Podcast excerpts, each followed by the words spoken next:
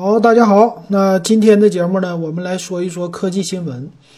呃，最近这段时间，这个疫情啊，已经是过去有十天了吧？大家也是在家里边待了超过一个星期了哈，很多人就比较烦闷，这个心情可以理解哈。所以这个时候呢，咱们一定得调节好自己啊，最好呢有一个合理的、规律的作息时间。那其实科技呢，现在这些企业啊，虽然国内的一些企业没有发布什么新机，但是国外的这段时间呢，还是有很多的科技新闻的。那我呢，就给大家来介绍一下哈。那先来看看今年呢，折叠屏可以说就能大方面的普及一些。那三星呢，在去年，包括华为都已经推出了他们自己的双开的折叠屏手机。但今年带来的折叠屏呢，应该是上下翻盖的，就和前一段时间摩托罗拉刚刚推出的那个什么上下折盖的什么 Razr 系列呀，就 V 三的这个系列的很像的。三星呢也推出了一个竖折屏幕的机型，那当然呢，现在它还没有正式的推出啊，有一个官方的爆料已经出来了，我看了一下哈，它的样。样子呢，很像一个女士的化妆镜。这个手机呢比较方正，不像之前看到的 V 系列啊，就是摩托罗拉那个那 V 系列呢比较长长条的啊，这不是，这比较方，有点像一个化妆盒打开的那种样子。那它呢，我看了一下，它是在上盖上盖的部分呢有一个非常小的一个小屏幕，上边有时间日期的一个显示。有双摄像头，在你翻开之后打开了，它就变成了一个现在我们很多的直板的手机的样子了。而且摄像头也是在背面的哈，这摄像头呢是两个啊，突出式的摄像头。说这屏幕呢翻折打开之后呢，能有六点七英寸这么大，呃，屏幕的分辨率啊和我们现在来说是一样的。说能用到呢，呃，骁龙八五五加，就八五五 Plus 的处理器，呃，也能用到八个 G 的内存，存储呢可能是二五六 G 开始，没有三点五毫米的耳机接口，呃，这个机器呢，它是说在二月十一号，那离咱们挺近了啊，还有一个星期，啊，说三星可能会放出来，那售价呢会比左右折叠的那个旗舰会便宜一点，那这么来看的话呢？今年可能很多厂商都会推出这种竖着的折叠屏，因为这样的方案呢，那应该说是最合理的一个方案吧。啊，很多的应用呢不需要单独来盖改啊，它只要打开盖儿，你就可以正常用了。很多竖屏的应用直接就能上手，所以这个呢很利于普及，对吧？啊，这个我还是挺期待的啊。当然了，价格肯定是旗舰机的价格，虽然没有一万多块那么贵吧。但是照着五六千块钱或者七八千这个价格，应该是非常有可能的啊。那我们期待呢，它就两三年之内把这种折叠屏能普及就不错了哈。这跟产量什么的有关系的。那说到这个产量啊，现在呢，国内的呃，由于春节放假，也由于现在的疫情的关系哈，很多的工厂都没有复工，所以造成了呢，现在很多的企业的。啊，等于说手机的制造啊，你这些也受到一些影响，啊，像平时要是没有什么库存的企业呢，啊，现在就没有什么太多的机器可卖了啊。还有一个来说，就这段时间吧，这段时间可能要持续个一个月还是两个月啊，反正不管多久吧，对于实体经济的影响，啊，肯定是有影响的。包括我现在，我的切身的感受是，这春节的期间哈，就没怎么花钱。你在家里边待着，除了买菜吃饭，不能出去逛了。虽然能在网上溜达，但你呢，很多的电子产品呢，科技产品呢，现在没有消费的欲望。很多人其实这个时候一直都在问我手机啊，就是加我的微信了。我的微信是 w e b 幺五三嘛，啊，他加我微信了以后呢，一直都在问我就千元机。最近很多人问一千五百块钱以内的千元机的人特别多。那问了以后呢？但是大家现在都不能不敢买。一个是说呢，呃，快递给什么京东啊这些快递会造成麻烦，呃，快递员呢他过来的话，一个是我也害怕他传传染给我，当然我也不想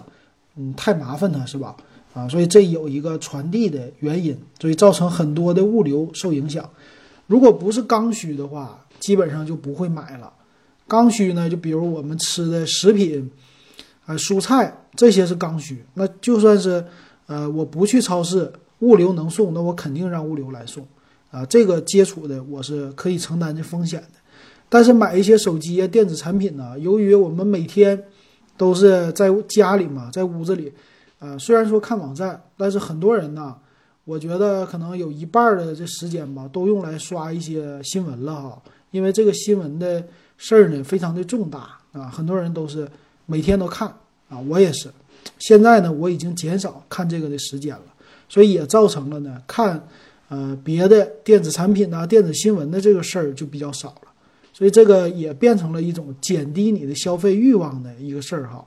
你包括我，最近我要。想搞一个就雷博的那个机械键盘，它比较便宜嘛，呃，一百多块钱儿。昨天呢刚刚调整降价，一百三十四块钱，再减一个券的话，我一百二十九就能买下来。但是呢，我就不想买了，为什么呢？就一个人说配送，你让京东的配送员过来，我不想就这么麻烦他。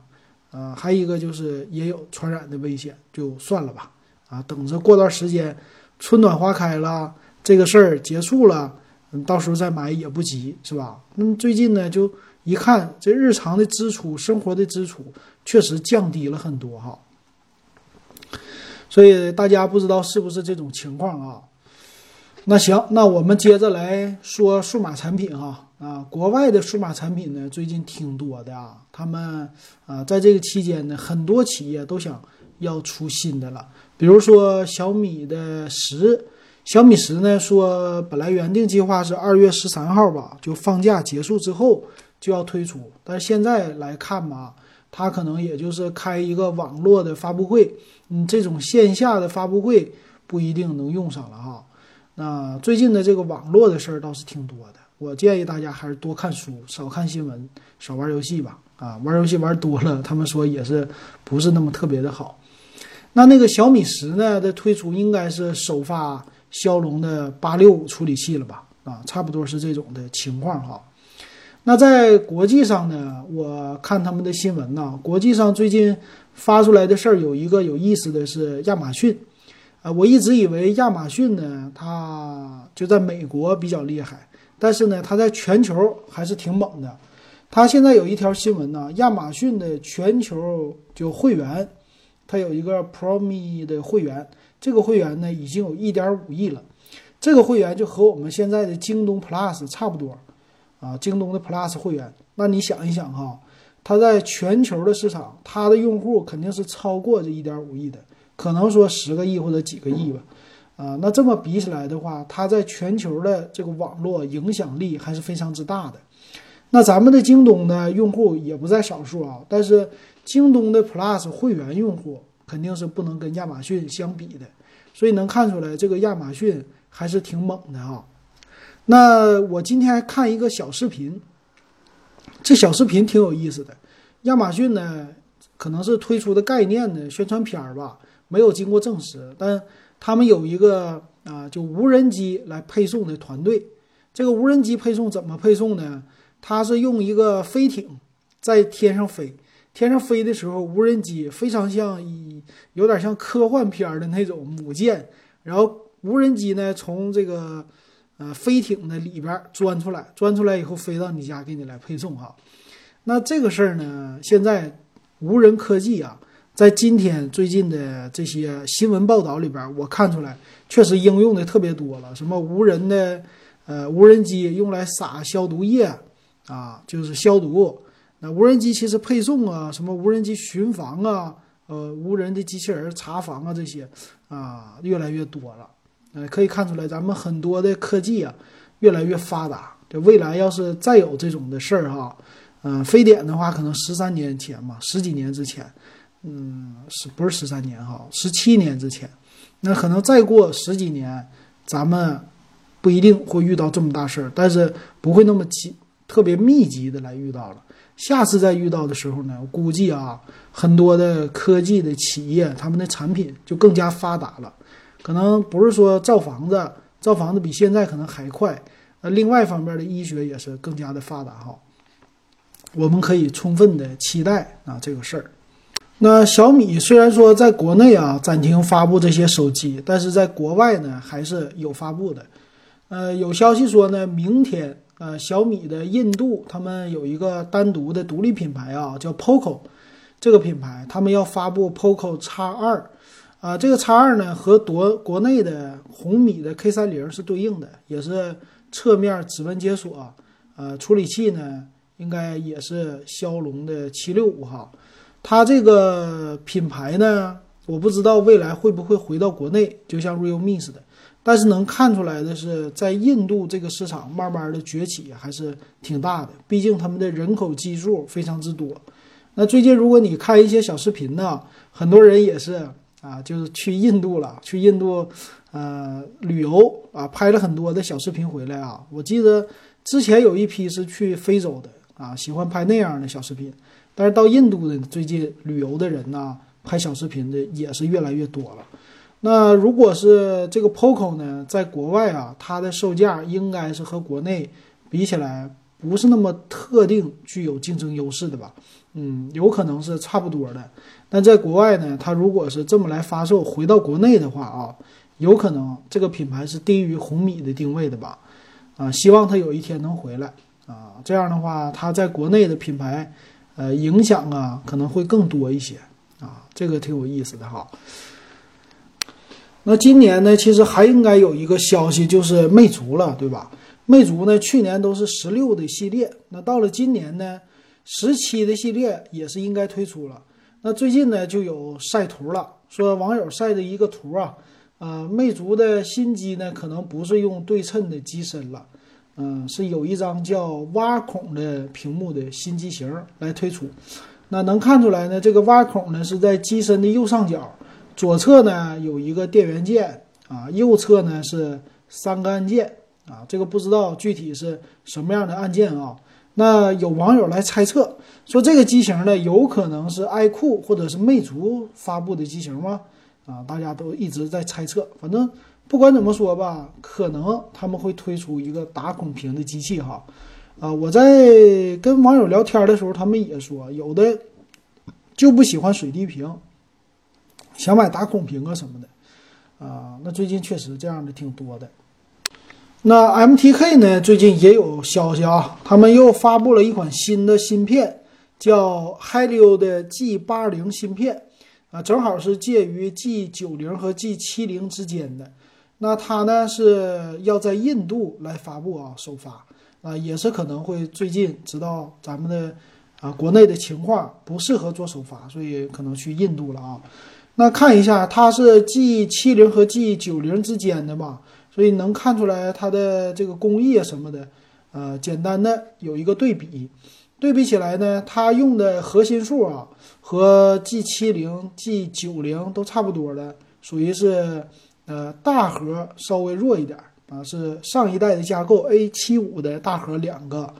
啊小核呢是 A 五五的。那那个 G 九零呢是 A 七六的大核和 A 五五的小核，在工艺上呢都是十二纳米的工艺。那它的 GPU 呢和 G 七零比起来也是一样的啊，只是频率比它稍微高一些。呃，其他方面呢，在 AI 呀、什么 DDR 内存的支持啊，还有像素啊什么的支持啊，这些对比起来啊，它就是一个 Helio G 七零的就超频版。啊，小超频的版本，呃，你管它叫 G 七零加也可以，或者是叫 G 八零。所以从这儿来说呢，它主打的还是玩游戏，还有拍照啊，就这两点啊，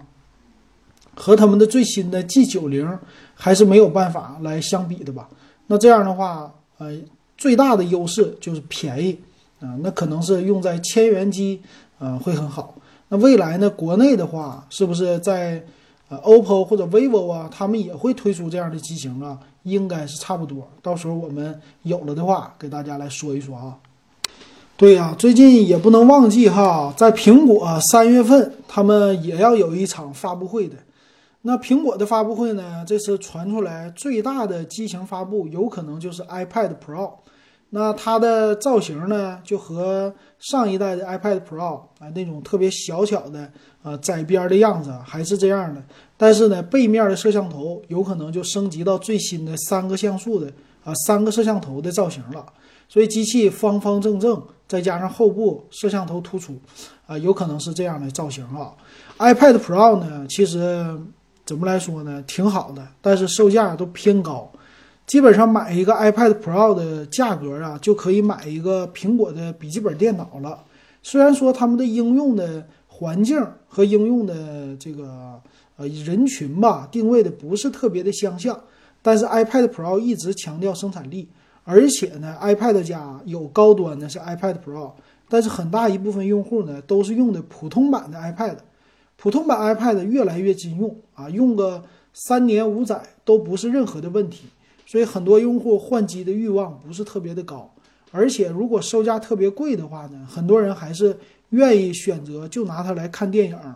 啊，什么买前生产力，买后爱奇艺，是吧？所以很多人呢就干脆买一个便宜的，反正它也不卡，反正照样能够用，只是存储大一点，一百二十八个 G 就够了，三十二个 G 呢就纯粹的在线看片儿可以用它啊，两千多块钱的售价是更合适的。所以我也是这种感觉啊，要是 iPad Pro 它能够降到个四千左右的价位啊，就三四千的这价位，那它呢市场应该非常之大。但是按照现在还是五六千、七八千这种定位啊来做的话，我估计买的用户还是不是那么特别的多的吧？啊，未来希望它能够降价哈。那还有一条新闻是黑鲨黑鲨三的游戏手机。哎呀，这个手机的话，马上说也要发布了。他们是要在线上发布，做一个直播。那这次就做一个升级，用了一块二二 K 的一个一百二十赫兹的屏幕，呃，还有什么骁龙八六五的处理器。怎么说呢？这个黑鲨游戏手机呢，其实刚推出的时候挺火的，但是现在呀，看起来它的一个购买的人群不是那么特别多。还是非常小众的一款的机型哈，那这个升级呢也是常规性的升级。它其实啊升级有一个诟病，就是它配的那些配件啊、手柄啊什么的，对于上一代机型都不支持。那如果它出来下一代的第三代的这机型呢，对于第二代的机型的保值啊，还有它这里边的配件的支持，不知道它能不能做一个兼容啊？如果做到兼容就好一些了哈。那很多人玩游戏不一定会买专业的游戏手机。现在这些游戏手机啊，看起来在这个领域里没有像当年的笔记本电脑的游戏本那么火热。很多的用户呢，还是偏向于一个更漂亮的手机。那对于那些比较厚啊，或者造型呢，它特别的另类的这样的手机呢，还不是那么特别的感冒。所以我觉得呢，这可能是跟游戏市场。跟这个手机游戏的定位稍微有一些关系吧，因为游戏的这些大作呢，芯片呢什么的，它基本上就没有做到一个像游戏本一样的专门有一批的芯片啊，专门有一批的外设啊，这样的什么机械键盘呐、机械鼠标啊这些的来给它支持啊。除了玩这些游戏之外，这个外设的支持非常之重要哈。那我觉得手机这领域呢，有可能以后。在游戏的手机领域还会加强，那可能有专门的独立的这种的呃震动啊，其他方面的支持和配件来推出啊，这样呢可能是的哈，这样的话它的游戏手机才能够真正的就繁荣起来吧啊，这种的感觉可能得靠零零后或者一零后了啊。那软件方面的新闻呢是最近微软微软的 EDGE 的浏览器最新版推出了。它用的是 Chrome 的内核，就是，呃，微软等于说用了一个 Google 浏览器的内核，是这意思啊。那我第一时间我已经下载安装了，呃，这回有好处。这好处是什么呢？其实我感觉它的稳定性、兼容性啊，由于用了 Chrome 的内核之后啊，呃，更快了，比之前确实快了。那登录啊什么的这些不在话下哈。我在我的电脑上我用 Chrome 的浏览器，在浏览一些京东啊什么的，我会发现它稍微页面加载的信息比较大了以后啊，稍微有点卡啊，有这种的感觉哈。但是切换到 EDGE 的浏览器之后啊，它虽然也是 Chrome 的内核，但是呢，这个就没问题啊，就不会卡。我不知道是我电脑的原因还是怎么回事，因为我用苹果的系统 Chrome 是不卡的，很流畅。但是到了这个 Win 十啊，稍微有一点不一样哈。所以，但是我一换了浏览器之后呢，就没有问题了。所以这个我感觉可能是软件的问题。啊，不知道是这个 Chrome 当时没有，就是优化好啊，还是怎么样吧？反正现在我觉得，呃，微软走这一步是对的啊。它在浏览器市场已经被 Chrome 蚕食的太多了，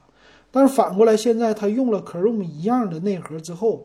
啊，它再反过来来做的话，在国内的这个市场啊，有可能会就是有更多的一个市场份额的提高。